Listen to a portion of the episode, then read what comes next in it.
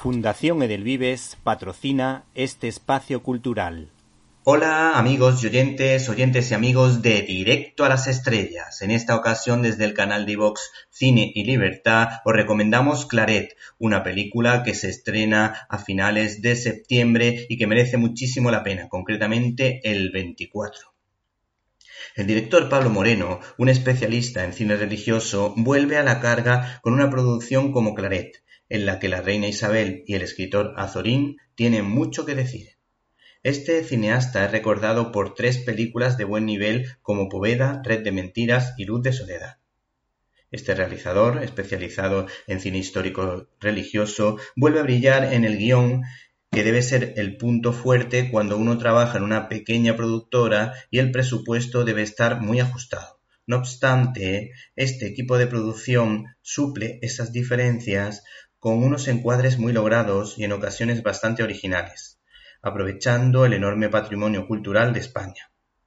El argumento de la historia gira en torno a la figura del escritor Azorín, que a pesar de no ser muy favorable a los postulados de la Iglesia, quiere desmontar una mentira, una calumnia lanzada contra Claret, en la que se decía que este obispo, Claret, al ser confesor de la reina, quiso manipularla e influir en sus políticas. La apuesta de este escritor, Azorín, fue muy arriesgada, pues en los tiempos convulsos previos a la Guerra Civil Española, cualquier apoyo a alguien que tuviese la más mínima simpatía hacia lo que se entendía como el bando nacional podía costarle la vida.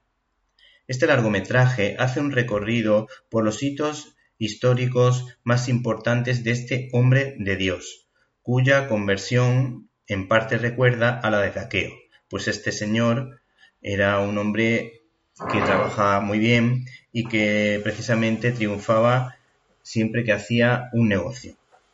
Pero no era feliz, hasta que viendo una escultura de la Virgen María en una iglesia, su corazón se transforma y decide ser sacerdote.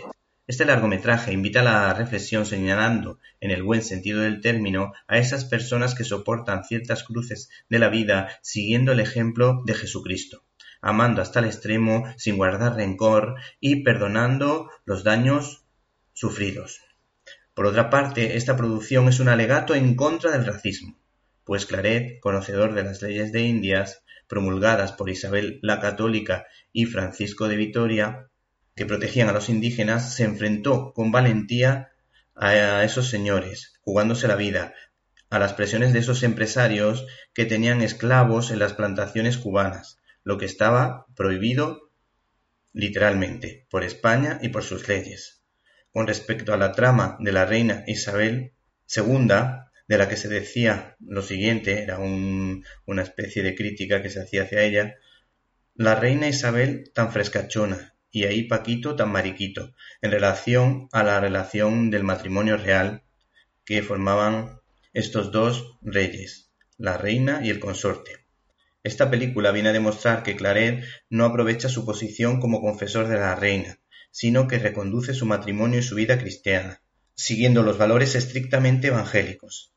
Esta reina lo veía como un padre espiritual y real, entre comillas, pues nunca había tenido un referente paterno o materno. Y hay que decir que este hombre, pues para ella era una persona especial, en la que podía confiar. Pues debemos todos tener en cuenta que esta mujer empezó a reinar muy joven. Esta película nos muestra por un lado su generosidad y por otro lado sus debilidades. Por cierto, Alba Recondo, la actriz que da vida a la reina Isabel II de Borbón, fue nominada al Goya por este personaje.